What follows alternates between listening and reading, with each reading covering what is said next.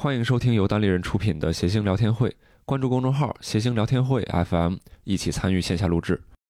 各位听众，大家好，欢迎大家收听谐星聊天会啊，我是石老板。今天呢，请到了我的老朋友周奇墨哎，大家好，啊，还有一位最近窜红的这个新星啊，毛东毛书记。啊哎大家好，我是毛书记。啊哎，这这个委屈你了，这个，我已经看出哪三个粉丝了，是吧？就就这三个，是吧？对，那就是呃，因为大家可能看综艺节目，当当然大家都看过哈，但是不是每个人都有参与综艺节目的经历，对吧？你是怎么最早被选到这个节目里边？能跟大家聊一聊，这怎么个过程呢？啊，就是我想，因为当时一个朋友他他问起来了，他说他有一个米未的选角导演朋友，说你要不要考虑一下《奇葩说》这节目，觉得挺适合你的。嗯我当时就说行，但是我又不想通过别人去参加这节目，我就问了一下单立人。嗯我问了一下单立人的那个经纪人，我说咱们有没有渠道能够对接奇葩说？我说如果咱那儿咱能对接的话，我就不从别人那儿走了，嗯要不然嗯，对吧？？丢人。然后谁知道单立人神通广大，说没问题，你放心。然后后来就请了两个选角导演到咱有一次商演的演出现场，嗯然后但是他他们就说，哎，可以来参加我们那个海选。嗯，本来第一轮的时候我以为都过不了了，因为嗯第一轮的时候就是我对这个节目不是特别了解，嗯然后我那个时候也有点儿就是特别想证明自己。我当时也觉得你过不了，因为 米未当时有一个选角导演，他是当时我我之前上奇葩大会，应该就是他的联系我，他给我发一段视频，是你当时可能海选的一个视频，我就看你在那个里边青筋。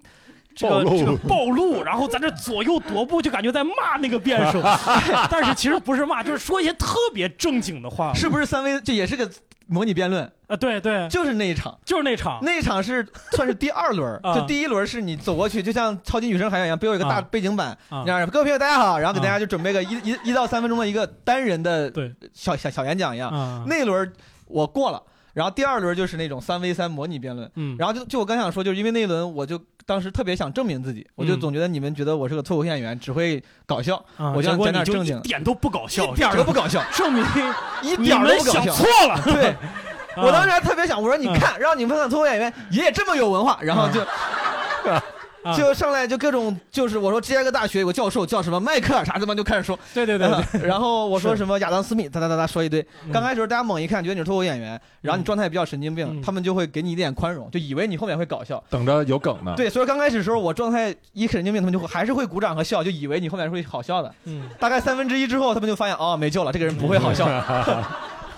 对，我就能感觉出来，那个当时我们那一场也是有两个评委，嗯是老齐啊，一个颜如晶，一个傅首尔。哦，因为刚开始的时候，我状态还算比较好笑嗯。那个傅首尔，能感觉出来他在他在就是侧头想要认真听你说啥。嗯，到后半段的时候，我能飘到，因为咱们天天上台对观众的反应是敏感的嘛，对对，对我能飘到他都已经感觉不想听了，就是听啊听烦了。啊，后来那个讲完之后，那个颜如晶她过来安慰我，嗯，但是 他说你不要讲的这么深，但但是他那个普通话还还不太标准。嗯嗯，我说什么不让讲的这么生？我是讲怎么太深？我说带字幕 生肉，你讲对 这讲的是英语，啊，对，他说你不要讲这么深，他说大家可能就他说你脱口演员还是要搞笑点。嗯，那个时候我已经觉得完全没戏了，我那个时候觉得就。觉得过过不了了，对，我跟他说，我说我说我啊当时，但是我也已经我已经遇到这个事实了，我就啊，我说行行行，我说这次是我没有那个呃想好这个风格，我说明年我说对我说啊。明年我会努力。啊，然后我跟那个导演安慰我说我也这么说，我说嗯。明年再说吧，然后我们嗯。导演就什么话都没说，我就以为默认了你没戏啊了。啊啊啊，但没想到后来他们可能是海选的人实在是质量太差了，又把我 又把我拉回去了，我不知道，开玩笑，他们反正后来又隔了一个月才联系我。啊啊，，那确实是后面记得。再播了播了这个，哎呀，是不是你辩论的太认真，导致你的对手说我是我是我错了，是我错了，我不应该我不应该这么我退赛了，对，就感觉他那个其实不是让你去就是争个胜负，还嗯是首先是观赏性，哪怕你不是个单口演员，他可能更注重这东西可看性，是吧？不是说这一定要赢是这样的。对，就是我那天晚上打了好几轮，嗯第二轮当时我还看了有另外一个脱口秀演员，也是北京的，他当时讲的时候，就是内容上，嗯，并没有什么干货，嗯，但是状态非常的神经病，嗯就比我神经病多了。嗯然后最后他竟然拿了一个本场 MVP，、嗯但他其实没说啥。但是我那次、那一刻我明白，我说哦，他们可能真的是喜欢一看上去就好玩的人。嗯，至于你讲的是啥呢？嗯，呃，他们但是也不是说不重要，但是他们可能他们觉得这个东西是可以培培养的，可以去训练的。嗯，啊关键是可以培养的，但你的表演状态那个东西是没错，没错，反倒你的当时可能由于紧张或者好胜，把那个东西给丢掉了。没有，我就是故意的，我就是故意的，我就是就是故意的，我就是不想搞笑。对，对，就太蠢了。嗯完事毛东不想搞笑起来，真真的是很不搞笑很，不搞笑。很不搞笑。对对对，而且他有个身上的动作嘛，就是他他特别喜欢就这样，他他上半身动作特别高。因为我上次去看了你们那个录制啊，嗯，我是在录制间看的，就是我直接在可以看到你们最终看到那个画面，我不是在现场。对，所以我就发现呀，我就估计是那个摄影师在背后骂你娘，这他妈太难太难跟了追。不上我。我就发现啊，你看什么呢？就是不怕你走动，但是你上半身在动。对，你你是站着，然后上就这，就就这样，他怎么办？你知道吗？现在听众估计就很好奇，小冉到底表演了什么，对吧？把他照片附上去，对对他没有办法，我在那看着，给你远景吧，显得你脸太小；嗯给你中景吧，整个屏幕在左右摇摆，嗯，对是。然后你还会转身，你突然会转九十度，然后这边的摄摄影摄影师就会就会打一个另外的镜头，对所以这就有三个人在骂你，一个是两边的摄影师，一个是那个导播。你们知道你们看的画面，呃，主机位、侧机位、上机位、观众。比如说有五个机位，谁控制呢？就导播间有个导播说：“给切接，给给观众，给观众，给嘉宾。”真的就是他会特别快的去切动这个东西。你那样的估计他就 恨死了。傅首尔聊你，他那个导播就在那儿啊，好说的好，是吧？不用 不用换，你在那儿就换，这这这，把电线拔了，只能这样。我第一次上的时候，嗯导演特地交确确实交代过的。嗯当时他们说你们就在那个台上面，嗯不要走下来。啊啊！我就跟导演说，我说不行，我说我肯定要走。我走下神坛，对 对我当时跟导演说，我说我说我我说我肯定要走，能不能下去走？嗯导演他说你试一试，就最后他还给我画了个圈，画了一个线，他说不要超过这个地方，怎么怎么着。外面有妖怪，对，但是后来我后来我开始走动之后，就很多演员后来就包括你们要看节目的话，比如楚音啊什么，就很多人都开始往就是从那个我们坐的地方往下走了。啊，但就是你看那一期，嗯，导演没有提这事儿了就，他说你会怎么走，你给我演一下。就是我就说把你的行动路线对对对对我就我就演了一下，他说好 OK，我以为他们就 OK 了，你知道吗？啊我以为他们是准备好可以面对我这样的神经病了。对对，但感觉可能还是不行。对，反正后来说，只要他一走切广告是吧？万无一失啊！嗯，走下神坛的毛，每次我一上有请毛刀 啊，接下来就是京东广告。对，没有我。对对对对，反正这个是算是过了海选了吧？过了海选了以后，对，很艰难的过了很艰难的。五轮嗯终于过了海选，然后你到这个具体的节目里边的时候，应该是就是是不是第一个步骤是是组队还是还是什么？就组队是在第一个是抽题啊，就是就是那天就抽完题就回去了。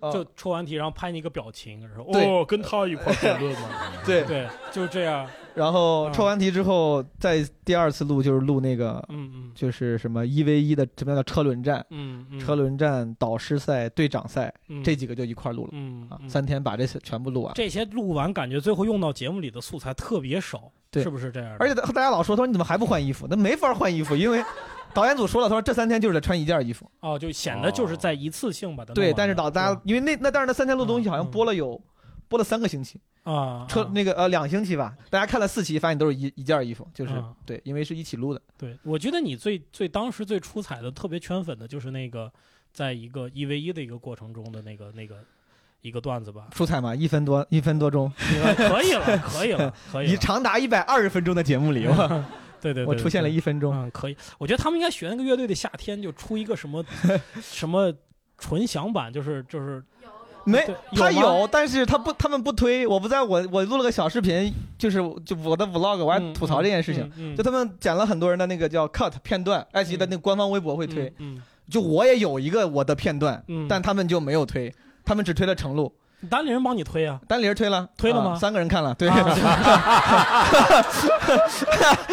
没有没有，对不起，对单林转，单单林转了，单林转了。我当时还想，我说我表现挺好的，他们会不会把我这个 cut 推出来呢？啊，我看了一眼，就只有一个讲程璐的，然后啊你点点到讲程璐里面，到一半儿会出现我这个人，然后哎而且我讲我讲了一半就停了，就没了。啊，嗯他他那个题目就是说脱口秀演员登上奇葩说，就对对对把你俩正好放一放放一块儿。对，没错。啊，但是你们俩也不是一块儿变的，不是而且我觉得程璐那段真的不不太行，比你那个差远了。石老因为石老板说的，不是我说的。但是不，程璐有一些表现是非常精彩，但那表现我觉得一般。那天那天他可能也是对手那个就会限制他，他的对手当时就是因为对手一旦弱了，你就不不是特别能发挥出来。啊，对他后来后来就是会越来越好，因为上场一下骂俩人，真牛 啊，。你这是，哎呀，他不行是因为对手弱，高东说的啊，老师，我这个说话水平啊，奇葩说真是白上了。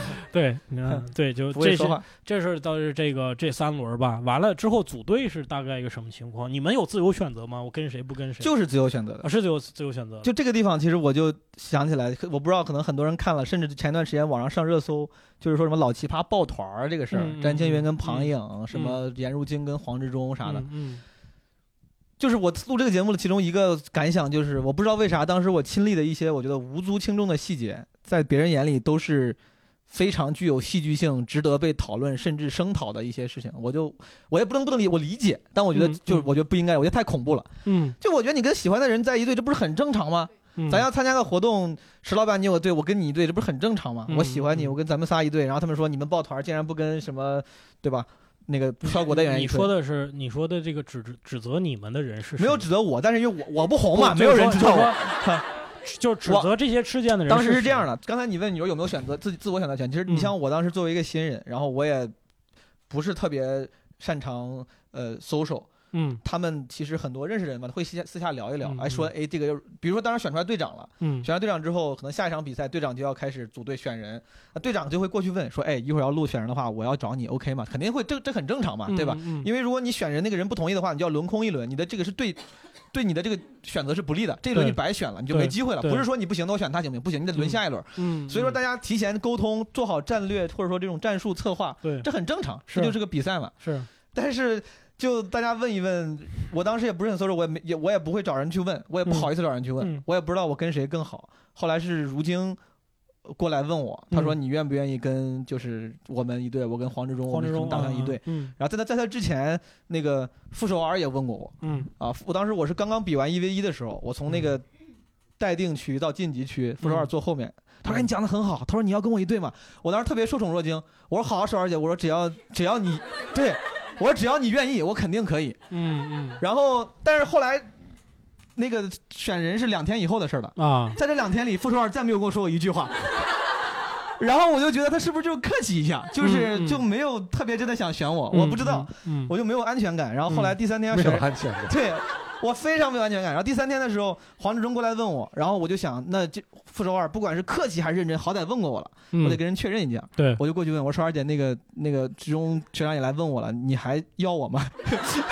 然后他当时就我感觉就可能是我敏感，他当时就没有特别，至少没有黄志忠热情。嗯就他当时就是比较，他说：“哎呀，他说那个我们还是挺对你挺感兴趣的之类的。嗯嗯我说：“好好好好。”然后当时我就觉得大家既然都这么都这么认可，嗯我想那没办法，我就想谁先选我，我就去谁那儿。嗯，后来就黄志忠他们先选了，就直到我被叫叫到名字的那前一秒，我都不知道我到底会会会去谁那儿。嗯嗯，所以说那个选人过程还是挺按自由意志分的，就没有特别黑幕黑幕啥的啊。嗯傅首尔那意思，我对你挺感兴趣的，你已经进入了我们的人才库，是应该是那个意思，对是吧？就是我当时就觉得是感觉像像是很官方的那种，对回去等回复吧，等消息吧。对对对对，他也没想到你当场就答应了，我的，咋不让让呢？这个人海选的时候，我给他啥脸，他忘了吗？然后他大家大家在那骂那些人，就是因为薛兆丰老师，啊他作为导师，他就是可能更不善交际。言辞，然后他的那个，队长许吉如，因为是个新队长，嗯，他可能也没有像老奇葩那么多的那个有人人脉关系，他没有提前去问很多，他问了，许吉如问了一些人，但是没有问太多，以至于薛兆丰老师他就是会比较正常，他说，哎，那我就想颜如晶，但颜如晶跟黄志忠聊好了，啊，他就他就只能说，那不好意思，我去不了。嗯，然后当时那个戏剧化是薛兆丰选了很多人吧，好像嗯选了好几轮都没人去他那儿说，哎，抱歉抱歉抱歉。徐小芬经济学家连纳什数列都没有学过，是吧？对，然后看看《美丽心灵》那个片儿好不好？怎么样做排列组合？我操！对，所以说后来大家觉得啊，薛兆丰就感觉薛老薛老师好可怜，你们都抱团儿都不去他那儿。嗯，但其实这我觉得确实是这是一个正常的事情。就反正感觉你们所有的一切都都由于在这个聚光灯下，都在这个镜头的监视里，对，他他就可以给你编排出很多的东西，这是吧就包括最近嗯我不知道很多人讨论的东西，我就感觉当场其实就是一点点小事儿，对对对，大家甚至嗯当事人心里也就是聊一聊，对顶多稍微吐槽一下就是个小事儿。嗯当然在网上大家就会翻起这个特别大的这种情绪就。看你想不想找嘛。刚才的聊天也是，如果变成视频，就会有个标题：惊什么毛东指责薛兆丰没有做好本职工作。嗯，新人演员什么力打压吐槽大会总编剧，嗯对。完蛋。了。嗯。啊，这个某我死了。新晋网红吐槽自己原公司没有流量。啊，啊，完了。啊，这个完了啊，对，嗯，是，特别好是吧？这个，哎，这个综艺节目可能就是这样哈，大家就就就其实是演嘛，都是表演，是呈现，为了观众是吧？好玩儿。对对对，对，那大家我觉得一个误会就是嗯，看太当真看了，就是对对对对，就在那个节目里，当然我们就作为你看这是个比赛型的节嗯目，就它嗯本质是有点像比赛，有输赢嘛。然后喜欢辩论这个形式的人和喜欢这个游戏形式的人，肯定都是有胜负欲的。对我们在当场肯定也会认真，当然这可能也是节目的意义，就是激起人的情绪，就能够理解。但有时候你看到时候有点不寒而栗，就是我会觉得，我真的我这两天看那些很多那种网上人讨论那些许吉如、杨奇涵啥的，我就会觉得我我一直觉得我后面演的几期就正常。啊，顶多可能是哪哪场效果没不太好啥，就没啥。但是我想会不会等哪天播出来，也会有人来骂我，觉得我哪句话没说对，我不知道，就特别害怕，对对对，感觉特别恐怖这个事儿。没事儿没事儿，呃，怕的是没有人骂你？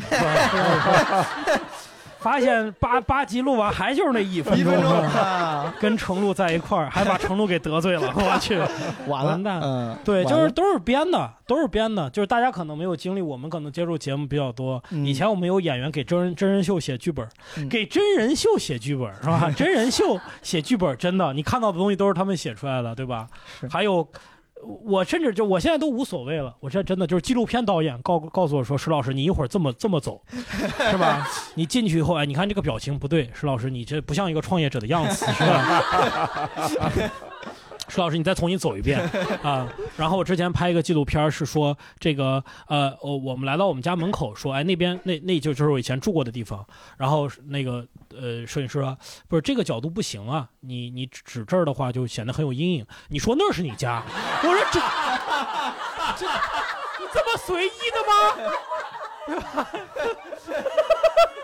都行，你这这观众也不知道是吧？你真是你只闪亮到跟球都没事儿是吧？就可以这个片儿播了吗？现在播了播了播了。嗯，大家回去看一看啊。老板倾情出演，没没啊没没，对对对对对，OK 吧？就是，但是我后来理解，你看纪录片，它肯定也不是完全是真实的。之前不是有一个经典的事情是说，那个他们去很经典的一个片子去采访这个，就就记录这个因纽特人，就爱斯基摩人的生活。嗯后来被爆出来全是编排的，但是人家就是说后来也说，你虽然是编排的，但是你也真实的反映了当地人的风土人情，你之前没有这个东西，所以还是认可它的这个历史地位。对对的，啊，最近录制有什么有意思的事儿吗？还想分享分享的？最近录制就是嗯没就是冷，就是想想的冷，哦，讲的冷是吧？讲的，垮，讲的垮。你就哦，最近几期都比较垮是吧？哪他妈有最近几集？一共也没上几集，一共也没上几集，就其实是这样，就是毛东的每一期的稿子其实是大家一块儿帮他弄的，对对对对我齐墨，呃，伯伯，Jeffrey，Jeffrey 哎啊啊！不过大家就每我们所有人写稿子的时候，肯定都是会讨论、请教、打磨，让别人来改。然后我就幸亏有单立人这么一帮，嗯对吧？这个然后越讲越垮，talent，对，对有这么一帮不太好笑的脱口秀演员来帮我，对不起，压制了我的水平。对不起，对不起，对不起，没有没有，是我嗯是，我，因为我我其实想过这事儿，嗯，我觉得后面之所以就是效果反而有时候不如第一，就我最开始的一 v 一稳定，嗯，是因为一 v 一的时候我特别压抑自己，就压制自己，嗯我那时候就把这个当成一个任务，就把它当个当个就是演出，对，就是我会写成奇葩奇葩说型的那个稿子。啊，因为我之前分享过，就奇葩说型的稿子，那个那个搞笑是更重文本的，就是文本俏皮话比较多。对对，然后后来因为第一次发挥还不错，嗯我后来觉得哎，我应该还可以，我想更多的表达自我。嗯然后 就刚才石老板也说了，我的自我就是不好笑，我的自我就是不好笑。嗯 对就表达自我。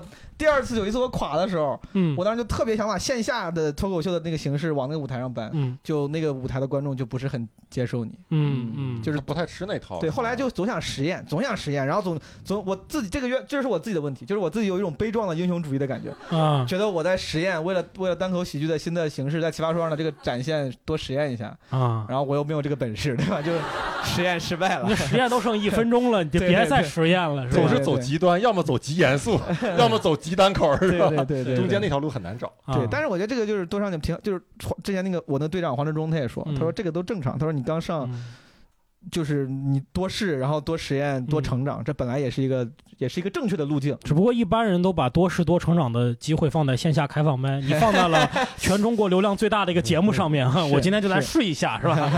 特别好，就是这么牛逼。你那次，呃，我是特别能理解单口演员在台上垮这个事儿，真的多专业的演员，因为那个环境完全不一样，嗯，就会垮。我上奇葩大会，不知道大家看过。呃，去年的这个节目，你不要摇头摇的那么猛烈。有一个人点头了，我 就我那段还可以，我那段还可以。对对，奇葩大会。但是我当时上台的时候，呃，第一个段子，那个我觉得是我最好的段子之一了吧？就是每次讲都很我，段子讲完底下一个笑容都没有。嗯，真的，我当时我就崩溃了，我就我就靠着自己的这个舞台的有一点经验吧，就还还那个什么，还就记。撑着讲，然后比这更严酷的就是有一次去录那个《笑傲江湖》，也是前段时间，前面郭德纲坐在中间。郭德纲是什么呢？就是所有的演员的所有的段子从从来不会笑，嗯，他就是一直这个表情。他为了展示自己幽默宗师的这个喜剧审美，对吧？就对，但但是但是除我以外，别的段子确实也不太好笑，确实是。确实也一般，但是那个 确实确实很很严格嘛。我不知道大家有没有参与过这个综艺节目的，举一下手好吗？参与节目的录录制，这个不算啊，这个不算啊。这个，哎呀，这迷妹都参与过哈，讲一下吧，有什么经验？哦，我当初是也是类似于追星吧，然后录了中央电视台的节目啊，什么星？然后那个方便说我的之前的 idol 吗？啊，虽然现在是毛书记啊，但之前那个是朱一龙。啊，然后当时就是我俩是一个咖位的，那你差不多，我可以接受，我可以。就是当时是去中央电视台录制，然后那个我们就是以观众的那种，然后坐在那个。朱一龙是谁？能简单简单？难受啊！朱一龙是一个演员，青年男演员啊，然后 演过代表作《镇魂》，嗯，然后嗯，对对，还有《知否》。演那个你还不如人家呢，你知道吗？那个镇魂，然后呢，哎，那是这个孩子，这个镇是你的 idol，镇镇镇魂二啊，镇魂二 啊，已经忘记了前男友，所以朱一蛋是吧？叫啊，不是朱一龙，朱一嗯，对对对，朱一蛋比他火多了，对对对对对。录这个节目会会很累吗？等很久吗？排队之类的。我那天去，大概一直到录制结束，大概待了七个小时。我之所以问这个问题，就是因为我参加我。最印象最深的一次节目录制啊，就是当观众，是有一年参加《我是歌手》，就我那个时候就是就是，我就真的想听，我报名，然后还电话面试了两轮，然后我最后说通知我可以飞过去，我请假，我都特别想看。那面试啥？是看你五秒钟能不能哭出来的？电电话面试问你喜欢谁，网上那个笔试的时候真的跟写论文一样，他给了给你看一个 MV，说你对这个 MV 有什么想法，写一篇乐评，我生怕自己显得不够专业，我写的巨认真。我过去之后大概也是下午两三点到了，然后就你得过去排着队，什么晚上还得领个盒饭，最后录完都十一二点了，我就真的，你就我问你就你就感觉你还挺开心的，我超不开心。最后我我录制的时候就不是不开心，就很没劲儿。我录制的时候，我本来是个一听歌就还是挺嗨的人，然后底下什么当时有李玟就那一季，有李玟和老狼什么那一季，底下人在唱，所有人家我是个人观众，你们也知道对吧？只要一唱就就就鼓掌，然后只有我一个人就在那儿坐着，我就不想动。我就很烦，然后我就想他妈你们在干，你们为什么要站起来？因为他们站起来挡着我了，就是我也不得不都废话，你这不我也不得不站起来，我就这样。然后后来同朋友在那个节目里截我的图，他说看到你了，我就一副死了的样子这样。对。就这个真的是我受不太了，我觉得可能真的是得有喜欢的明星才能受得了那么长的时间的等待。对对对对，我真的佩服一些有些节目能够录七八个小时，还能录两三点钟，很正常。还有就是说，导播刚开始的时候会让你，呃，录很多的，哎，大家鼓个掌，哎，掌声不够激烈。然后资深一点导播他不会让你这么做，他会说就是，呃，比如说我说个笑话。然后大家笑一笑，那这个反应他就会用用到这个之后的这个素材里边。然后他还会做一件事，他会讲一个跟自己有关的特别悲惨的故事。整个过程你就听观众在那哭啊，流眼泪，在那点头。然后他之后用到选手的那个什么 比惨环节里，所以完全是对，就是他的观众和那个现场是完全对不上的。你看很多不太大的小型的节目，就会发现。怎么好几期节目，这个观众一直坐那儿，然后摆出完全一样的姿势，就因为他用的素材就是这样嘛。他可能前两期是带观众的，后面就完全不带观众，就前用前面的素材而已，是吧？咱这一期的节目可以提题目可以换了。石老板怒揭笑江湖黑幕，嗯喂，不是，这不是黑幕，这是行业的这个 内幕客观规律，客观规律不是不是不是，这个我觉得是理理理解。国外也是，国外他们去看过国外的那种秀的，呃，看过比如说什么《破产姐妹》，他们就现场去看，只要这个演员停下来，就会有一帮热场的人。那个热场的人跟打了鸡血一样说：“哎，大家好吗？给我鼓掌，鼓掌，鼓掌！”然后发糖，发糖，发糖，发糖，发吃的，发吃的，发吃的。好，接下条啪就走了，然后就继续演。啊然后我干过这这条过种活，我操！你干过这个活儿，我干过活儿，你不知道吗？你作为公司的老板，你不知道我干过这种活儿？愤而离席愤而离你肯定是，你肯定是接的私活儿。哎，没有没有没有没有，可能是在应该是在公司之前吧，成立之前吧。那废话吧，你不是？干过这种活儿，确实挺难。就是当时就是录制时间已经到了，但是那个主就是主持人、嘉宾什么都在后面，就是挺大的咖，就还没有准备好，没有化完妆，嗯还要还要拖延时间，所以观众这时候不能空着嘛。你知道啥节目呀？呃，就不方便说了，是吧？哦，我知道了，我知道了。然后我就得上去，那个我是专门被派去热场的，呃，专门的热场也不知道为啥不方便说，是我忘了那个叫啥节目了。啊，然后我就上去，因为他拉的观众都是一帮什么学生，就是从北京某个学校的学生，直接一批一批往这儿拉。嗯嗯，然后我就跟这些学生互动，然后让他们表演才艺。最后发现这些学生，因为他们是学一些就是艺术方面专业的，啊，我天，那个我不用你互动，不用我互动。到后来，到后来我叫上去来一个，我说你有什么才艺给大家展示一下？他说我会什么跳舞啥的，那个腿啪就搭到这儿了，然后这边音乐一放，咣咣干，然后他同学一看到跳，根本忍不住，哇呀冲了。观众席就留不住人了，开始往舞台里涌人，然后一个大趴的，然后最后那个现场导演说：“哎哎哎，一会儿累了，一会儿累了。”这个 对我给大家介绍，我不知道能不能说，我跟大家介绍一下，就是虽然石老板跟周奇墨是这个节目的常驻嘉宾，但是他们有时候很低调。他俩是上过很多牛逼的节目的，就是石老板《直白大会》就不用说了，《笑傲江湖》没啥人看过，对吧？没啥。这个没，然后然后他们俩都是很很早，然后很很就是为啥不介绍我了？因为我没有。没 有没有，这石 老板就就就集报大会，然后我这样说，很好齐墨跟齐墨也很好，然后我齐齐墨跟石老板都上过那个八零后，然后啊八零后之前他们常驻过很多期，对吧？后来就把节目搞黄了嘛，嗯对吧？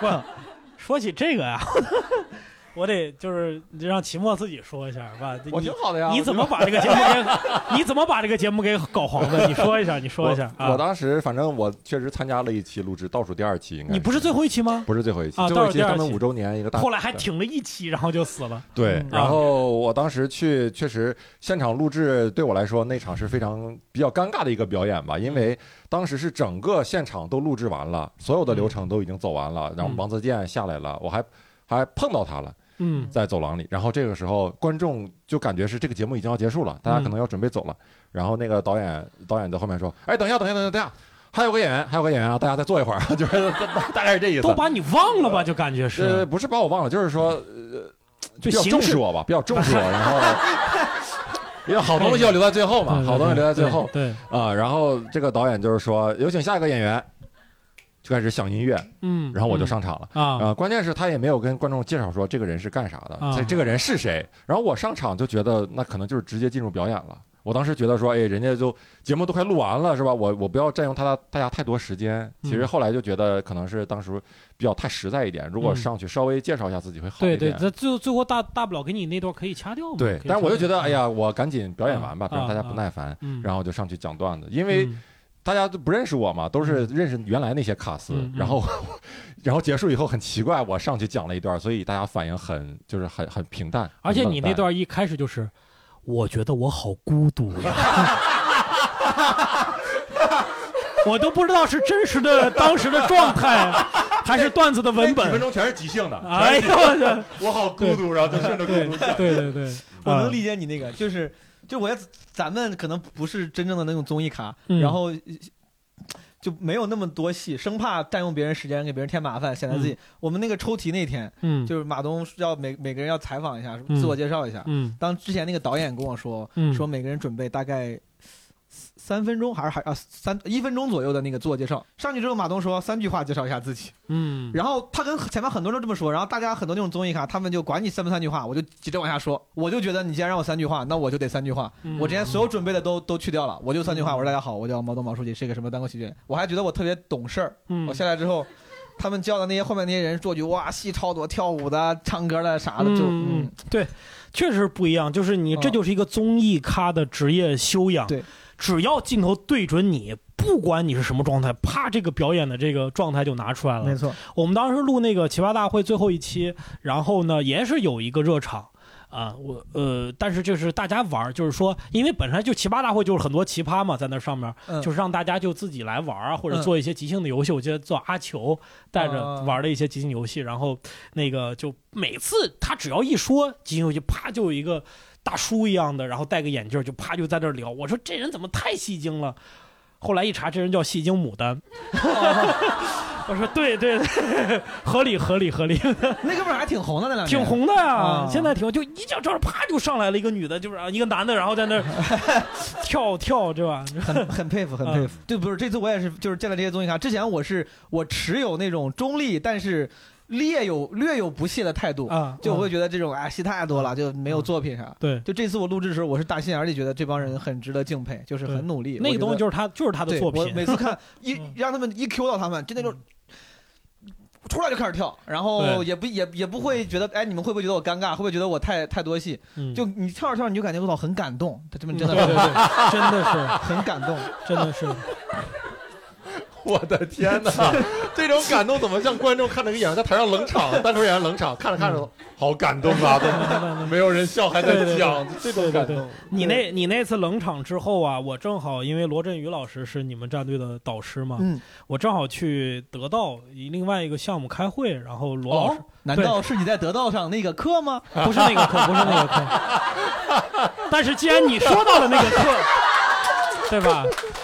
我就给大家聊一聊啊，呃，怎样学习脱口秀？现在只花九块九。打开得到品，你如果你是新用户的话，还可以有五块钱的优惠券，就是四块九，是吧？看一下非常优秀的一个视频，真的，啊徐老板啊的得道上的视频课，三十分钟九块九，非常值，超值啊！对对对，大这是家看一下。大家呃有多少人买了？举一下手好吗？哎呀，哎，哇，两万这多剩下的怎么回事儿？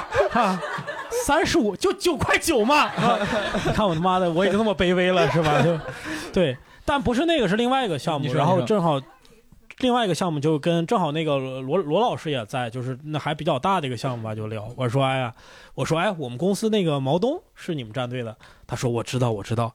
我说哎，他今天是不是讲冷了？对对对，特别冷。我说我就不应该说第一句话。我说毛东啊、熟也是一个我们同行，对讲完之后，所有人都安慰我，给我加油，你知道吗？啊，就是很悲惨，嗯就是就是你讲完那天有有一天好像我记得是后面有一期录的，李诞也是脱口秀演员嘛，他在讲，他说就是他他他说他就是最内心处内心深处那个痛点那个怼点，最怕别人怼的点是什么？他就分享了一个，他说他他讲冷的时候，哪怕你就是你露出反应。不喜欢、厌恶，甚至都可以。嗯你说我都可以，嗯但最怕没有反应，你知道吧？就最怕就是我讲完之后讲冷了，但是大家就是就是连连连那种可怜你的表情都没有，就是很正常，就是面无表情。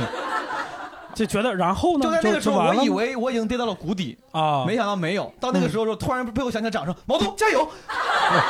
李诞是吗？没有，就是一堆我的队友和什么导师。啊那一刻你会发现，这个这时候虽然他们是好意，你知道吧？但那个时候你会觉得哇，就竟然需要别人来安慰你、鼓励你，就太惨了。但是你真的需要哦。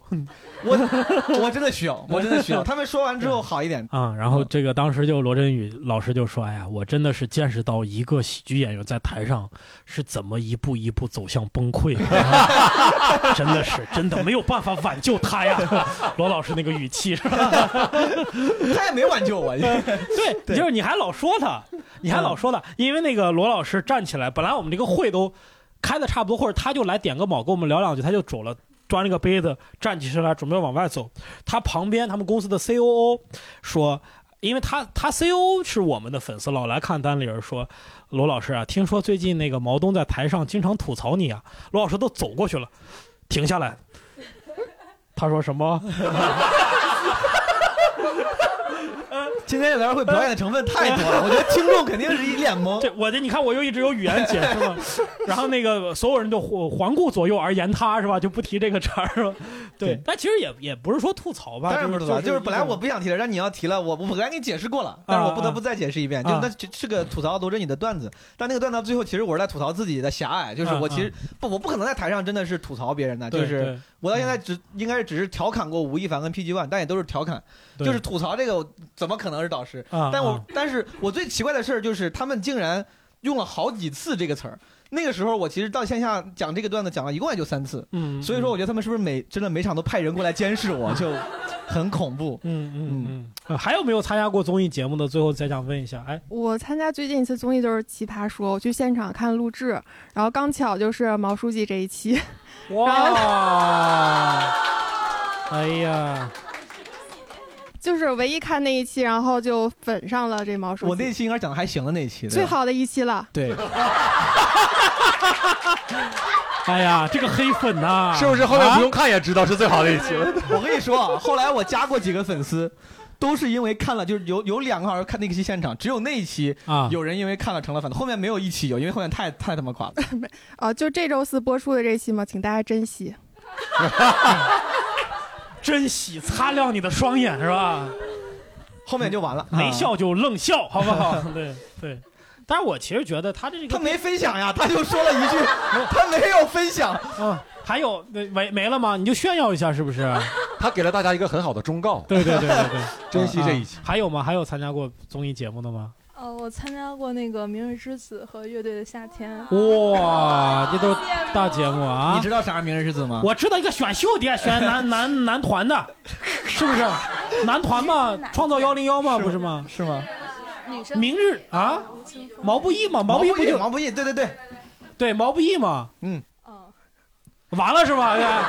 对对呀，你去了以后啥感受呢？但是《乐队的夏天》有一个很坑的地方，就是他每个人都会发一个那个果果昔还是什么，就是他们那个代代言的那个东西，对但那里面装的是水，哦，就是他淡的，他是不代言的。对，就是哦就是就是一瓶水，哇，就是水。我们这辈子别想接到果果昔的赞助了。而且不知道如果播出去的话，你那个梗会不会被大家被大家识别到？我跟你说，我会把那个梗删了的。现场现场观众已经识别不到这种梗了，我感觉。哎呀，他说全是水，没有带盐，啊，就是淡的。哎呀，哎呀，对。但我我其实觉得这个，其实《奇葩说》还是一个挺有意思的节目，因为它变的这些话题其实挺好的。之前不是这个许知远老师采访。呃，这个马东的时候也说到这个，就是说你别以为这些话题是什么陈旧的，嗯但是年轻人他毕竟他其实没有听过，或者说他没有深度的去思考，所以你你做这东西就是让明智再开一点儿，挺好的事儿。所以我们今天呢，就是有一个特殊的环节，就是我们拿出了两个之前在奇葩说上播出过，并且毛东参与过的选题，大家来讨论讨论，我们呃抒发一下观点，甚至有一点点小小的辩论的这种感觉在哈。好但是更多的呢，就是我们也聊一聊，对吧？这个第一个题目叫做“伴侣有个异性 soul mate，我该介意吗对这个题就是我这周啊这周四那个妹子看的，就是我们这场我们这周四要播的那一？”期。啊，没事儿，那正好但不算剧透，因为这个这场咱们谐星聊天会播的时候，这个节目应该已经播了。对对啊对对对嗯啊，所以就想。啊，这这个当时是我们帮你也，咱们也聊每一期都是每一期都会对找你们聊。啊，史老板是我从头到尾基本上每每一期都会找他聊一聊。谢谢谢谢后来谢谢谢谢给我一个嗯、呃抱大腿的机会啊，我间接参与了奇葩说啊。后来到正后面前三分之一的时候，就我就单立人帮我组了个这个智囊团，囊团然后启墨大哥，嗯然后其他好多那些大佬都会进来帮我。嗯，啊啊，期末和大哥是吧？对 对，对就咱那个大哥嘛咱那个单立人那个大哥。你看这个 “soul mate” 这个词，我觉得它这个题目就有问题。嗯为啥不用中文？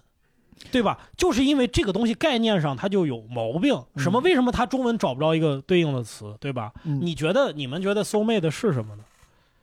你灵魂伴侣，这是只只是一个书面的东西吗？只是一个翻译吗？你们在生活中有 soul mate 吗？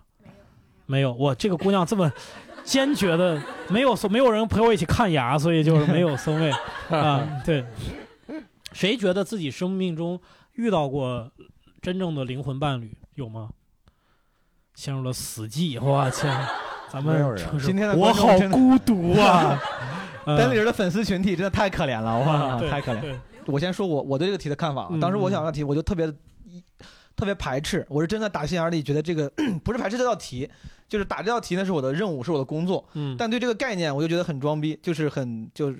就是你总有一些生命中你看到一些概念那种那些词儿，你看着你觉得为啥非得这么说呢？嗯我当时就反应跟你们一样的，就第一个嗯就觉得你们有 soul 吗，你的 soul 是什么，你就有 soul mate，对吧？嗯嗯然后后来我上网搜了一下，就是发现这个词儿啊，嗯根本就不是个正经词儿，啊，这词儿不太正不太经正经对啊它好像是一九七几年的时候，就是我不知道，就是美国有个作家，就是有一个有点像那种大众作家，哎呀娃娃，我不知道这种感觉，啊，然后写了本书，他为了写的书，然后发明了这个概念，啊也没有发明这个词最早出现在柏拉图的一个很早很早的那个著著作里，但就是没有去有没有现在这个意思。嗯然后那个女的，我 Wikipedia 看了一眼，这个女的是什么一个灵修的什么导师啊。啊，然后大概是这么一种人，你知道吧？是个那种灵修的伴侣嘛，所以对，是个神棍，他是个神棍，教你什么冥想啊这种东西。嗯。他写了本书，然后把这个词就发扬光大了。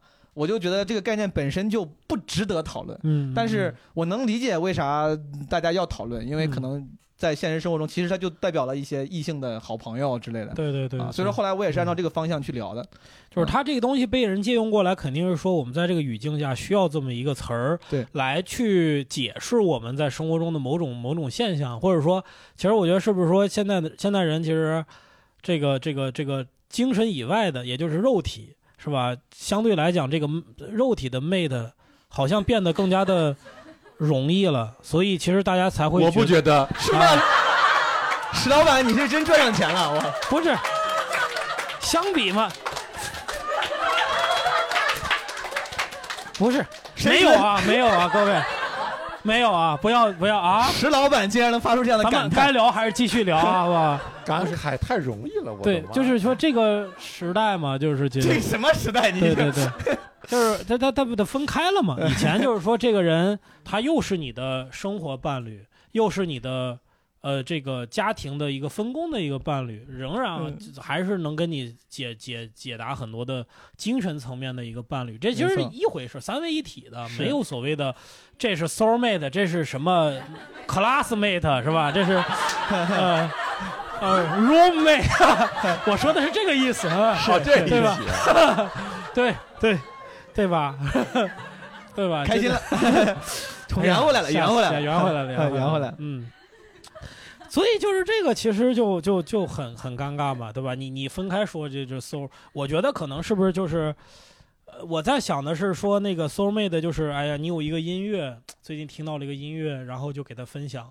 你们俩的对话可能一直就是，哎呀，这个音乐可真美啊，然后 让我想到了一些事情。他说，对呀、就像人生一样。然后你看你们俩的对话全都是这样，嗯，对吧？所以很这很飘的很飘很飘在嗯空中的这种、嗯这种感觉，是吧？对，这是一种理解。我我 我这是一种理解。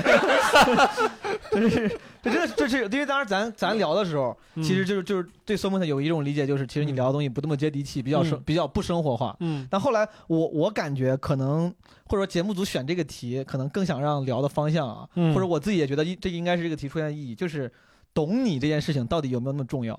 就是很多人觉得身边的那个 mate 不只是爱爱你，嗯，就是这是爱你跟懂你的区别。嗯嗯，当然我们当时那个那个持方我们打就是其实懂你这个事情没有那么重要，就其实真的没那么重要。对我懂你，嗯。嗯，哎，不重要。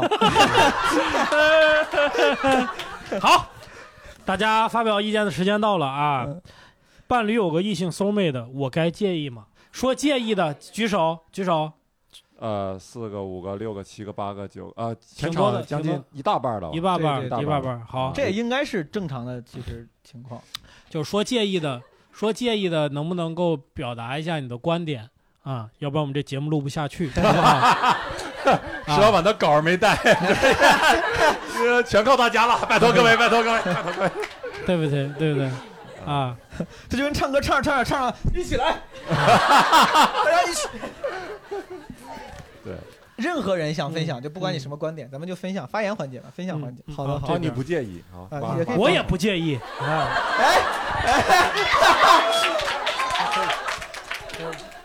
还可以，还可以。在线撩妹，今天专门换了一个新的一个花衬衫，对不对？第一次穿，对，啊，特别好看。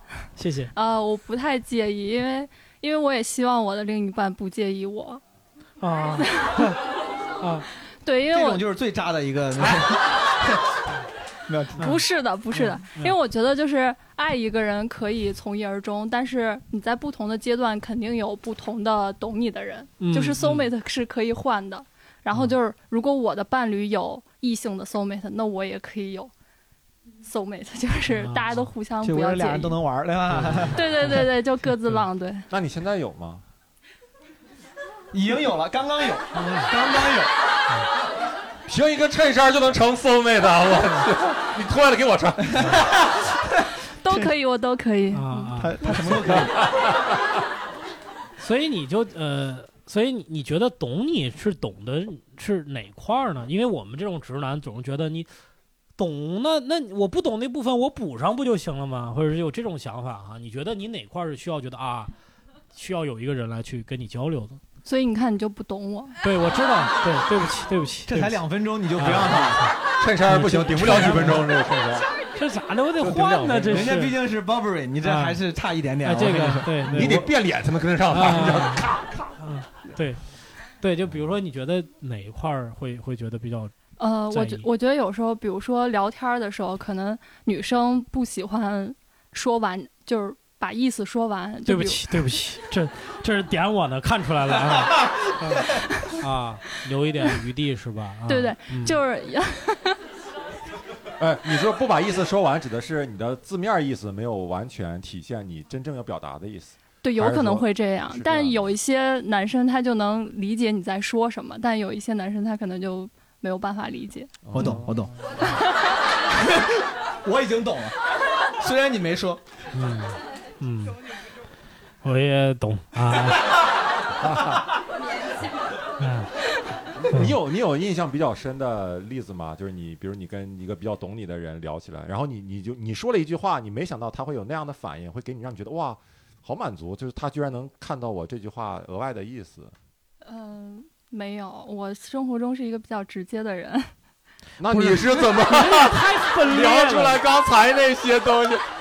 说话太不负责任了吧？说了半天，他是个直接的人，那你不需要留有余地啊，你不需要别人懂你。就是 我觉得觉得你需要一个懂你的病的人，可能是嗯。我越来越不懂女人了，我就干崩溃两个了，现在完全不懂了，搞不懂你了。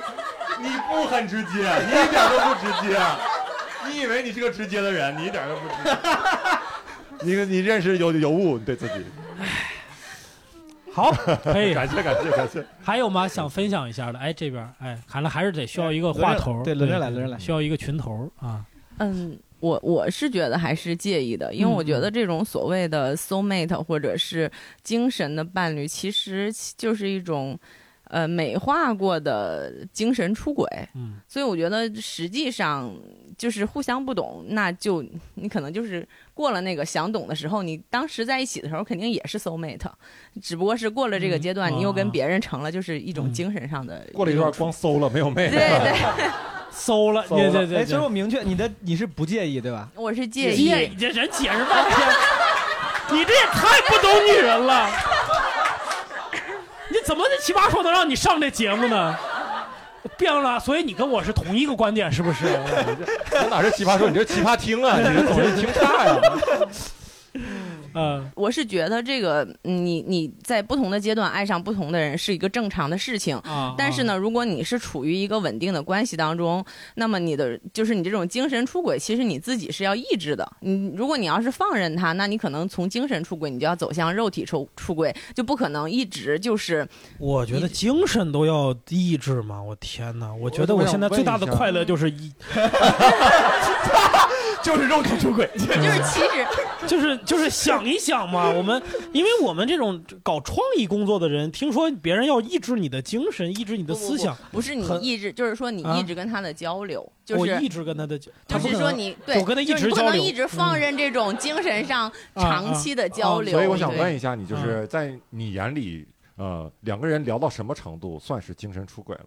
大概聊一些什么话题，或者多多长频率的、多大频率的一个聊天儿，聊几分几秒，这就算精对，神出轨。让你觉得说啊，他俩的聊天已经有点儿有点儿精神出轨的感觉。对，或者聊一些什么话题？对，嗯就这个比较我觉得比较私密的话题，啊啊关于什么个人感受的，啊对个人感，其实呃个人感受，你像同事之间也会聊，比如说生气啊、伤心啊这种。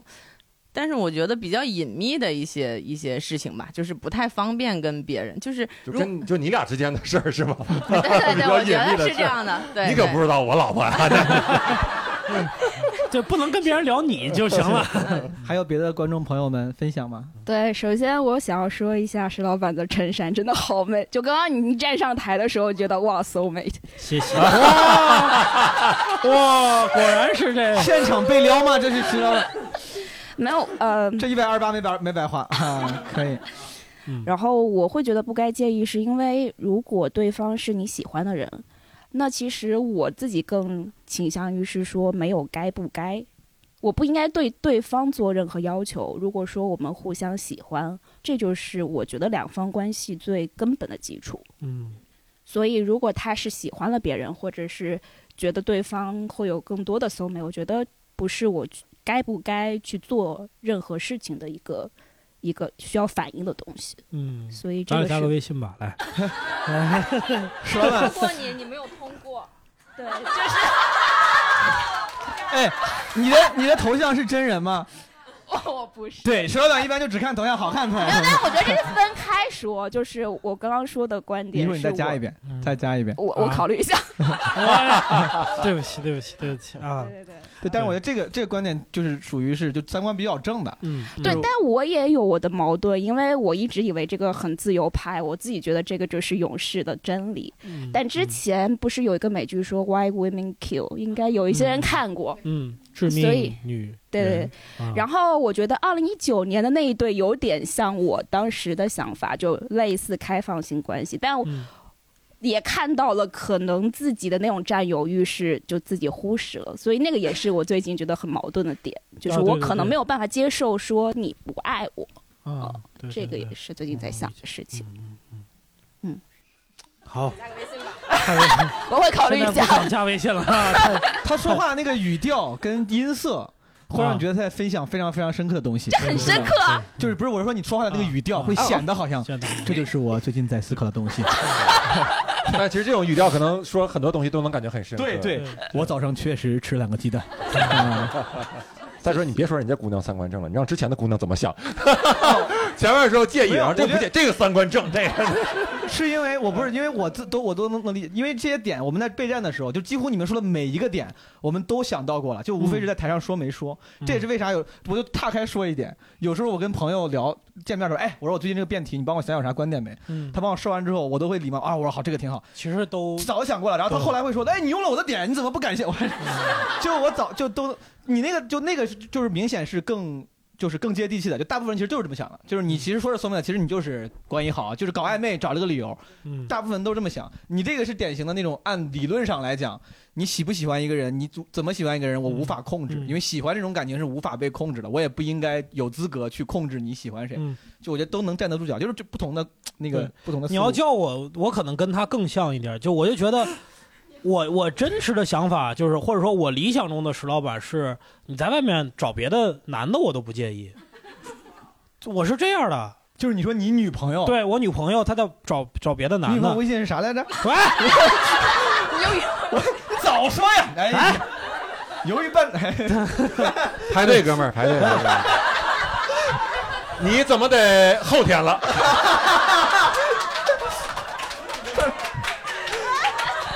种事儿以后早点通知大家，对吧？在单立人的群里，粉丝群都说一下。我 但这个这个就很微妙，或者说，如果你真的能够像呃作为一个现代成年人一个 gentleman 一样，跟你的女朋友聊这个事儿，那比如说有些规则是不是一些呃可以有的规则？比如说我不会去找你的闺蜜，或吧，或者你不要找我的，你不要找周奇墨，你也不要找毛东。我觉得是不是这个东西可以去聊？就周奇墨好了，就别啊，把我 对，哎，那你为什么会对女朋友没有任何的嫉妒、占有欲？就对就没有，就是对，所以我就说那是理想状态的石老板嘛，就是我的困惑可能跟他的一样，就是当你真的遇到或者看似有这样的情况，或者是我比如说大概就百分之九十的五的时间我都 OK，但突然有一天晚上我特别难受，加班回到家以后躺在床上，我在想此刻我女朋友跟一个男别的男的在在睡的时候，我会不会也不舒服？肯定会，我会不会也不舒服？也不舒服，对吧？心太大了，石心态老板。对，只有百分之五吗？对我我我现在的状态可以做到可以百分之六七十，是是完全完全无所谓，OK 的。但是我觉得还离我的理想状态还差一些是不是那百分之六七十的时间，你觉得你不需要他？啊。对，是的，是的，是的，对，就是你不能说我百分之百需要你，这个不公平。或者说，如果人家不是百分之百给你的话，你怎么跟他？你百分之百我都需要你，我随时都都要看到你，随时要跟你联系。我有任何的此刻的我就要跟此刻的你要对接在一起，怎么可能？对吧？我觉得这个就是这事实就是这样。道理是这么个道理，但是你嗯能说服自己接受这个，还是挺厉害。就是你他不用说服，他自己就做到了。对对啊，就是你你竟然能做到这个，还是我就想不想往方那个方向去去去靠拢嘛，对吧？就就是会，所以你也得让你女朋友允许你有百分之，比如，对吧？六七十当然是，当然是，当然是啊，这才是重点，什么乱七八糟？我觉得我觉得我我我这个在在一个节目里边说的这么袒露心扉，已经很没有，我觉得这个是一个更高级的 想法，就是这个嗯这个策略更高级的策略，就不太容易出问题。你像我，就只能靠骗，就是就只能靠忽悠，就是 如果是 soul mate 的话，就是还是先以还没睡为前提来讨论。然后呢，我我不介意的就是其中的一个点，就是我觉得就懂你这个事情，可能没有忍受你来的重要。呃，就如果我的伴侣，我觉得我对我们之间有信心的话，一定是我已经能够忍受到他的缺点，然后并且还爱他、喜欢他，是很重要的一点。当然，你出去 soul mate，我们啊聊一些什么呃文艺啊，或者是很多话题都特别小时候的故事啊，都特别的有共鸣，OK 的。So what？但是你啊、就是你不堪的一面，或者是就是你不那么 OK 的一面，对方能不能忍受你呢？你的嗯 soul mate 能不能忍受你的这些呢？就就就不一定了。假如能忍受呢？假如比你更能忍受呢？比如最后你的男朋友、你的、哦你，的然后就是战术上也要藐视敌人。哦，战术还有战术，哎呀，你这太累了，还有战术，原来并不是那么的不介意，战术性的不介意。就是我肯定是我能忍受的点，或者是我觉得缺点盖过了，就是就是优点盖过了他的缺点。之后，然后我还能忍受他。那如果对方真的比我更可以，那你就干他，把你嗖儿干没干，把你嗖儿里死首先。啊，我只管我跟他之间的感情，我觉得首先啊啊感情是两元的，对吧？嗯我先考虑我跟我男朋友之间的感情，然后再嗯，好，就是大概是这些。我想问一下，真的 OK 吗？就是我给你假设个场景，就是有一天你跟你你的一个闺蜜或者你的女性朋友跟你说，哎，那天我看见你男朋友了，照片跟一个女的在咖啡馆拍拍下来了，然后问你咋回事儿，你回家问你男朋友说你俩当时在聊什么？是不是聊正经事儿？男朋友说没有，不是在聊正经事儿，我俩就是想见个面聊一聊。你说好，然后过两天你的那个女性朋友又拍一张照片说，哎，又是你男朋友跟另外一个女生，我天，然后又然后你就到你的他这么多 soul mate，搜的太容易吧？那假如说同一个女的总让她拍到了，就啊那个时候你会是你想象一下，你会是一个什么样的心情？然后你问他问你问你男朋友，你俩聊什么？就要聊正聊正经事儿吗？他说不是，不是正经事儿，就不是正经事儿，是像刚才那个女生说的一样，就是去跟那个女生分享我有多不 OK 吗？就假如不分享你不分享你有多不 OK，分享你很 OK，但是分享他自己还有很多苦恼，没有办法跟你说。哦，可以啊，有这么细节的例子，就是周奇墨举例讲了一个故事，你知道吗？有呈现，就是对话，就把你这个你们要看了我那个课呀，就知道期末这个用法啊，可以学习的就是别。人举例都说，哎，那比如说你男朋友跟你闺蜜聊天，你 OK 吗？他讲个例子说，比如说有一天他俩在咖啡馆，你拍了张照，有情节，跌宕起伏的。其实我想把它放在山上，但有点觉得不太。对对，嗯不，而且我我要我要回答你这个问题，你说懂你重要还是忍受你重要？当然是忍受我更重要。所以那个懂我的人，他只是 soul mate，你知道吗？就是这个人是我要跟他过一辈子的人，那个人就是偶尔高山流水聊个一下子的人那如果你能跟我过一辈子的话，我就不会在意有 soul mate 了呀。啊。对啊，那挺好。对，所以我的观点就是，那你俩不挺好吗？那你看，这一聊这么都挺好我太喜欢你的衬衫。啊。穿对了。Sorry, I'm sorry. Just not for everyone. I mean, just like me 啊。Really? Oh no. 所以 对，其实最后有一个很尴尬的环节，我我不太确定还好好不好玩啊，因为本来想的是说这个我们俩来 PK 一下。玩一玩吧玩一玩哎呀，我就觉得很尴尬。我觉得肯定，因为我们俩真人 PK 是吧？我们俩真是特别不适合做辩论的那种人，不是而且不用真辩论，就瞎聊，就瞎聊是吧？哎一人吃选个持方，咱俩咱俩咱俩那个什么选一个，好对你俩随便聊聊吧，咋样啊？咱俩啊你俩分分持一个。他们俩之前确实没算过值，我还跟他们说，他们想要试这个环节，我说你们要不要先选个持方？哎，他们说不用啊，对，你们随便，就你们现场指你们指定吧，好不好？好，我们聊第二个题。我本来准备了两个题，第二个题是父母花大价钱买了一堆没用的保健品，我要告诉他们被骗了吗？对，这是我上次播那个题。对对对，好，给期末选一个，他他呃，告诉还是不告诉？你们随便给他选一个啊，大家选吧。啊我因为那就你不告诉吧，行，你不告诉我是都行，好吧？啊我是啊我是 告不告诉都行。辩吧，辩吧，我等不了了，啊，等不了了，等不了了。有这样的辩论我我我这方是不该告诉也不该不告诉，就是该死，你就 你既然有父母，你得对对，可以。呃，父母买保健品被骗了，该不该告诉他？你是不告诉我是？不告诉，该告诉是吧？对。好，开始。谁先说？一般是。好，我我来，那我来，我来，我来当一下主持人，嗯好吧？嗯，这个你是不告诉，你是告诉，那嗯你正方先说吧，好吧？下面正方石老板发言。开始。父母买保健品受骗了，你该不该告诉他？你当然该告诉他。我绝对不同意。可以吗？可以。完了，已经开始开杠，已经开始开杠了。我，那你那你说说你的道理啊。我这个人从来不讲道理。你咋就不讲道理？你这 你讲道理啊你昨天你你昨天那个饭钱还没给我，你有问题啊？我打死你我！哎，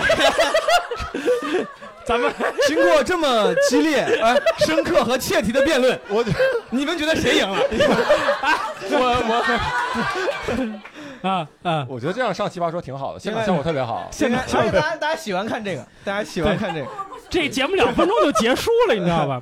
我们稍微正经点啊，不会来来来特特别正经。为什么要告诉他？因为他被骗了。你的父母这么多年养育你是吧？送你去高等教育，他们没有受过高等教育，送你的送你去上了高等教育，你难道不应该用你所学的知识帮他们甄辨真假，去搞垮社会上那些骗子吗？你当然要告诉他。嗯，大家看啊，当喜剧演员讲理的时候，真的不好笑，真的不好笑。对真不是只有我不好笑，无法无法切换这个对，不是只有我真的很不好笑难切换。啊。我是在想，你都受过高等教育了，你都不知道有些人你管不了吗？啊，啊。爹妈想干点啥呀？有的时候就给他点自由。啊。你说买保健品吧，一般就是说他可能身体有点毛病，对。然后呢，可能常规医学他也不愿意去，或者也治不好，嗯。买点保健品没准就好使。了。对吧？啊买点，没准喝点什么药酒，一下就活过来了，不是一下活，一下什么病就治好了，啊对吧？对，说不准。啊，对，是不是？不能了，你正方。但是你你你作为一个儿子，你你他生病了，难道不应该去带他去医院去看吗？我带他对吧去看过了，看过吗？看过了，就在就在那个 在那个北京阜外阜外是吧？阜外阜外咋样？后来看的看的还行吧，反正那大夫说他是回家多养养，养养是吧啊？你家里咋样？我家里，我爸也是前两天也是对冬天现在老人这心脏是是是，这冬天不好过，你知道吧？我那啥，我那个有个偏方，我给你，行行，有个保健品，我给你推荐一下，挺好的 给你给我买一买。对不起，对不起。哎 我觉得刚才这个我明显占上风，对，对，就是关于看病这件事情，明显懂得更多。对对对，是吧？是是啊，阜 外医院明显你专业一点。对，这呃这个题你当时是持的是正方还是反方？我我选的是不告哦，对，当然我选不告诉，而且这个不告诉、啊啊我我是第一个选的，是我真正真实意志的体现。这个东西是可以选的，真的是可以选的。一 v 一的时候是这样的，一啊 v 一的时候，我们那个每个人抽签儿，抽一个号，比如说抽到一号的人就第一个上去。当第一个上去的时候，所有的题的正反方都是空的，你可以贴贴上自己的名字。也就是说，你排名越靠前，你选择自由度越大。嗯你比如说你要最后一个上的话，可能全都被人贴满了，只剩最后一个空了，你就嗯这个时候你的自由意志就就无法得以完全体现。明白。我是第八个，嗯我是新人里面的第一个，就前面七个全是老奇葩。嗯前面七个人是专门自己有一个箱子，就那个抽抽签箱，一到七号他们抽，我是在那个另外一个箱子里是八到五十六。嗯，然后我就抽的是第八，等于说新人里面那个那个箱子里最最小最小的数。嗯当时别人跟我说，他说你这个数基本上你选想选什么题都可以。嗯我当时特别想选那个，大家可能有人还记得，就是如果有可以一键复活喜欢的人，你要不要选？啊啊啊我特别想选那个题，然后幸亏老子没选，哇，吓死我！詹青云什么潇潇选那个题，然后我当时第二题就第二个题就是想选这个，嗯因为我妈之前真的买过保健品，然后我我我从那件事之后，我就觉得真的不该告诉，就是我妈买保健品，她花七万块钱做那种只要几百块钱就能做的那种基因检测，你们知道吗？当时她做完之后，我就我都是半调侃的说了一下我妈，我就说妈，我说这这都你下次你要弄啥问我，我以为我已经很亲切了，啊就是跟她说我说我给你花钱，我给你弄，我说你这找的都太贵了，怎么怎么着，嗯然后我就跟我妈打打电话说了，说就找说完之后，我妈就哭了，就突然就哭了，她就哭，她就说你回国这两年也没给我买过一件衣服，也没。也，然后我自己花我自己的钱，你还要管？就我知道，其实她不只是因为这件事儿，她肯定是已经是积怨已久，对对他很敏感，对他觉得你之前我给她的那个关爱不够，打电话打的少啊。然后我当时特别后悔，我挂了电话之后，连夜写了很长很长的信，然后给就给他道歉呀、发给他。啊啊啊就从那之后，我就觉得就是父也还是没买东西，买了，写了封信，钱都花，钱都花了。然后后来我就经常时不时给我妈买点东西，就是因为我觉得父母出这种事儿，你说是没有用的，你知道吗？啊啊啊就是真的不该说，但不代表你不该在意，就是说跟在意是两回事儿。你有别的方法去无数种别的方法可以去弄。对，说是一个特别。有优越感，你就觉得我当时有一有有一个话我特别想说，我忘了，就是我当时记得我看朱自清《背影》里面嘛，其实他啊。特别他大家都记得只记得什么橘子那句话，他还说过一句话，他说我父亲去还价的时候，就是我都总觉得他说话不够漂亮，嗯，就是很多子女总会觉得自己的父母说话不够漂亮，对对干事儿不够理智，对吧？是所以说你很多时候你的说看似是关心他，其实是隐隐的体现自己的优越感，就是你不行，我帮对我来，对或者是不耐烦，就是对对对就不要这样。对，我觉得否否定是最简单的一种拒绝嘛，就是我不想跟你在这个对话上面有任何的这个接下来的东西，对，是嗯嗯，所以就是感觉，唉，主持人主持人主持人主持人又冷了，对不起对不起啊，期末怎么看这个问题？我这个问题其实问我真实想法的话，我觉得是是介于模棱两可之间的啊。就是我爸，因为他本身确实身体也不好，然后他嗯有就是心脏什么的不好。嗯然后我为什么会说介于两可之间呢？就是他买的那些东西，我会呃初，我就我会知道，我啊会有个初步的把关。嗯觉得这个东西我觉得没啥用，但是我觉得没有害，他要买就买了。然后，啊嗯，然后如果我觉得是很有害的，我肯定会劝阻他。嗯嗯但实在劝不住的话，我可能也就不会劝了。嗯但是我爸都没有那种程度，就是他也不会买那种什么比较呃杂牌子的那种保健品，就是成成包装的，他都是买什么就是哎，感觉是对散装论斤称的哎，那种对斤称的小山楂什么的。你你管东北管这叫保健品啊啊！二斤瓜子儿，哎呦我去，他会买什么像包子粉啊，然后包子粉包子粉，包然后包子啊，不是包包包子，子包子，就是像那个菌的那种啊啊头孢那个包，子对。但是我在网上就是查过，其实那个东西，啊，但是我我查的啊，啊我的所所知嗯的啊，可能非常不准确，局限是没啥作用的，就是那玩意儿嗯其实就是一个骗人的东西嗯对啊。但是呢，其实对他来说，心里有一个比较安安慰的作用。嗯对呃，包括他心脏啊、肝什么的都不太好。我为什么会介于两可之间？就是因为我发现我对他确实呃关心太少了。嗯就是他的那些病，我其实都没有好好的、认真的、嗯完整的 了解查过，说什么东西对他好，什么东西对他不好，他日常饮食应该是怎么样的。嗯我就觉得在这方面我太粗心了，嗯我只能知道一些非常正规的方式。就是嗯非常传统正。我说爸，你来北京，咱们我肯定带你去最好的医院，嗯我去看。然后我说你就遵医嘱就完了。比如说大夫跟我爸说，说你没事儿，你回家就慢慢养着啊，嗯然后你大概吃点这个药就行了。我就觉得这就是 OK。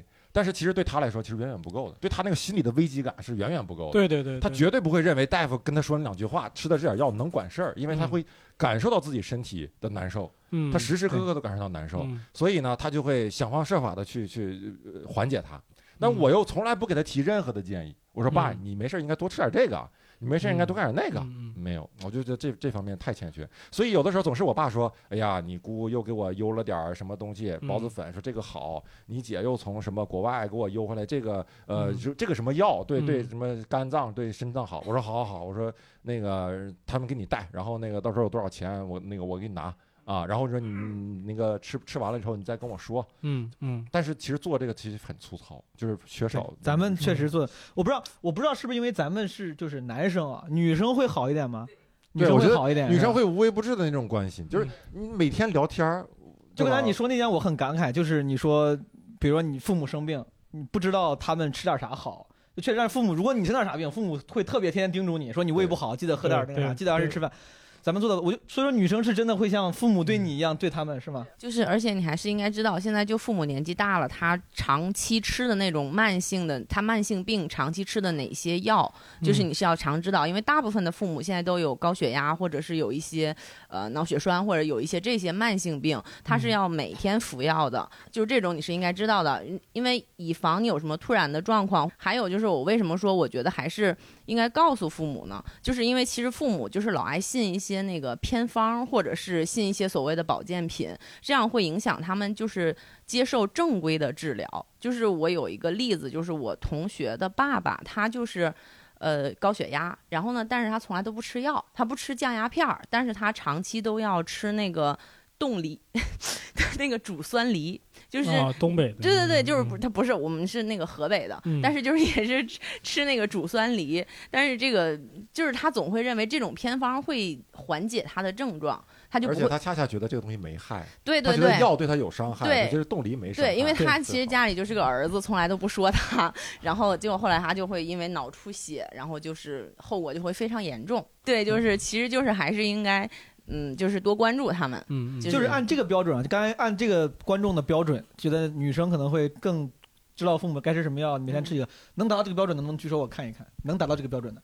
嗯，你看你的粉丝都不行。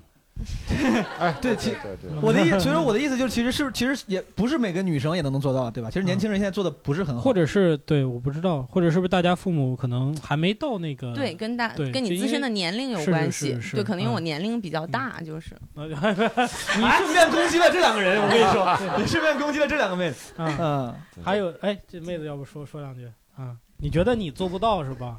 我做不到这么你要举你做得到是吧？那做得到如果你父母有这样的经历，你会告诉他们吗？啊，因为我在医院上班儿，啊，嗯，开了作弊器。我那个什么，我是一名护士，就是比方说我妈她也是不知道为什么总是信一些偏方，嗯然后呢还会信一些什么人会算一些什么东西，就是嗯算命还是什么东西，嗯然后特别信家家家里面亲戚算命，不能是算数吧？啊 那应该信啊！特别会算数，不要否定科学。就否定数学了，我天！就一帮一帮的这种去，然后我在在我还很小的时候，真的体验过那种，就是说你感冒了要喝烧的那个纸灰的那种程度，我我就这个阴影在我心中，本草纲目里边写的，在我心中就积累了这个阴影，然后嗯我就后来大了以后就开始管我妈。嗯啊、当然我可能也存在毛书记说的这啊、有一点点就是我一说出来语气可能有的时候会不太好，但是这个就是脾气有一点点那个。嗯然后，但是对于我妈来讲，我应该平时还不错，就是我会跟她讲，呃，冬天你大概这个时候心血管疾病方面会可能比较多一点，然后你要注意不能够那个呃剧烈运动。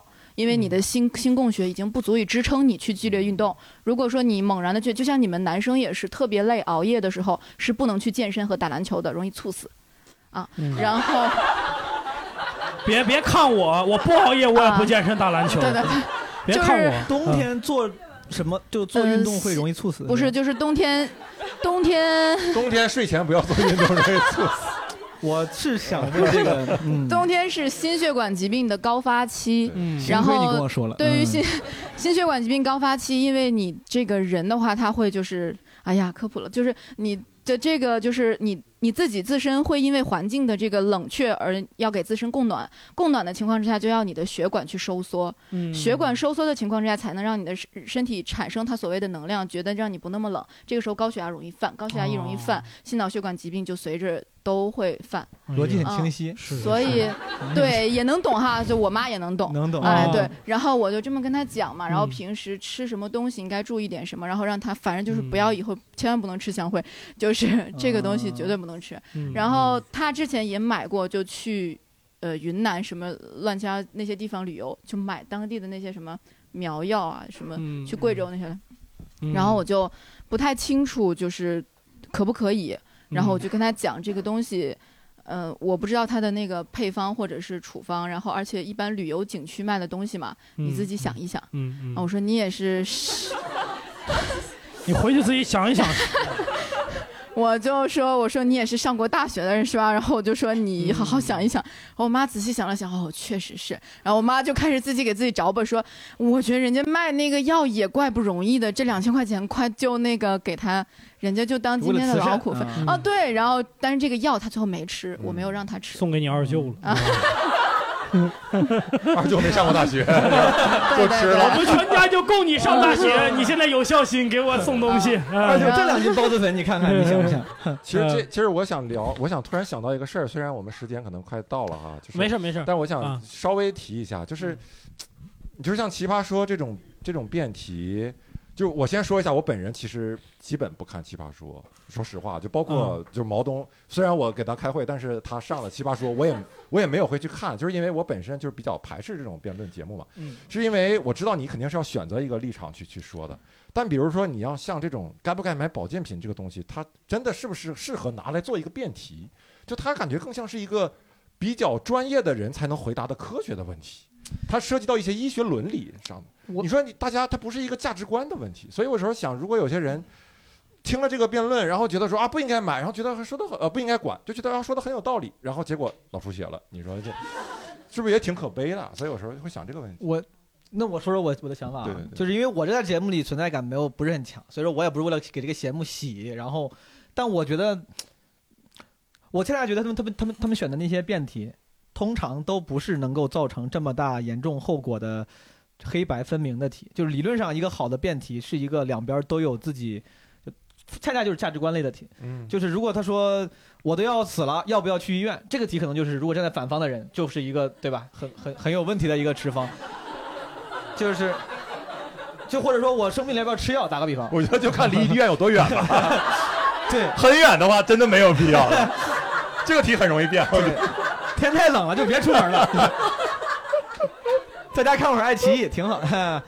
但是就你像比如保健品这个题，这个题的原题叫呃父母买了没用的保健品。我该不该告诉他们？就是嗯他不，他其实没有那么黑白分明。他如果说父母买了有有害的保健品，这个题几乎几乎就没有啥必要变了。保健品被骗了。对，他说买了没用的保健品啊，被骗了，对要不要对告诉？没说被骗吧？说被骗了，哦骗说的被被骗没有说没用啊说被骗了。嗯，对，但其实你从逻辑上来讲，没用是包含被包含有害的，就它肯定是它肯定没用，但是不代表说它无害。是是这样的，没没用的意思是对于你的物质是有害的，因为你多花钱了。啊但是如果你要考虑这么全面的话，那你要考虑到心理的安慰剂效应，安慰剂效应也是有益的。嗯所以说这个怎么衡量就很主观了嘛。当一个东西很主观的时候，其实就适合辩论一下。因为期末他不太看，比如奇葩说，我现在跟另外几个朋友录了一个电台节目，就聊这个事儿。我稍微重复一下，可能有些朋友听过了。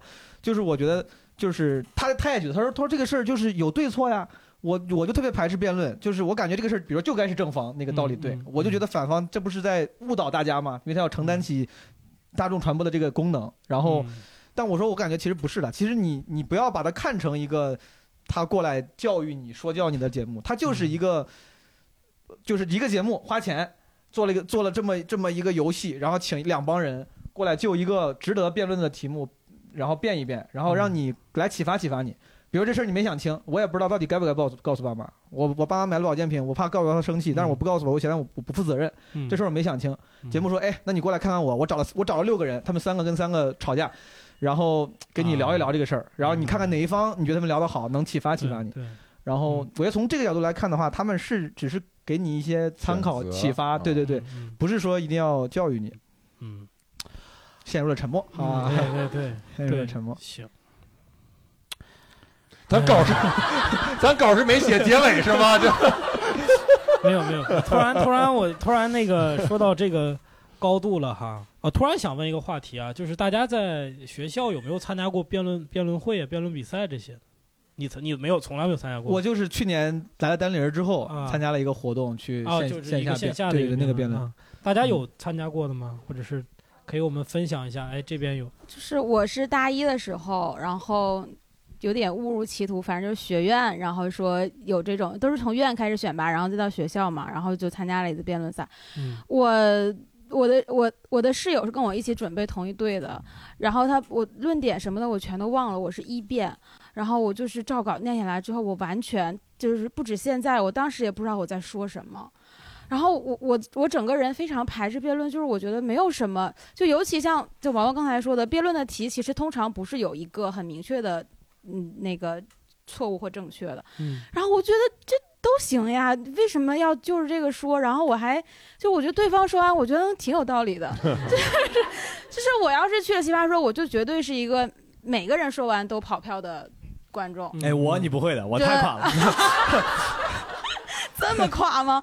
然后，然后我就很恐惧辩论，但是就是你还能看到很多人乐在其中。就我那个室友呢，她后来是校的最佳辩手，然后呢，她的男朋友是带队教练，然后他俩就多喜爱辩论，就喜爱到他俩谈恋爱之后，然后就在寝室楼下吵架，把我叫下去给他俩评评理。我就说，就是就像刚才那种什么 soul mate，或者是我觉得没有什么对错的，你让我给你评什么理呀、非要非要让你站边。就你不在意这个事儿，你觉得无所谓。对，嗯奇葩说所有的辩题，我跟周奇墨老师不一样，就是我都看了，但是我每一场都无所谓。嗯，是，就是嘴上说不要，心里是很诚实，对，手很诚实，不自不自主的点。嗯。这是无所谓。我能够理解，就我打苏本那道题的时候，我跟我对方那个哥们儿，我俩是就是属于当时在场里面就是特别年轻的直男了，就我俩对、我俩对这种这种感情题都觉得这有啥可聊的，这都有、至于吗？你这么交有朋友就没有必要聊。我觉得我把时间花在这种辩题上，真的我觉得自己很蠢。嗯但后来就是刚才像跟齐墨分享那个，我后来就想通了，这这这就是这是个游戏，嗯这个游戏的那目标就是，就像你玩了一个游戏，他给了你个任务，任务就是如果你不得不选这个持方的话，以你的经验、学识、观点、立场，或者你的这个人的性格，嗯你会怎么来在五分钟内说这道题？嗯就像个小挑战。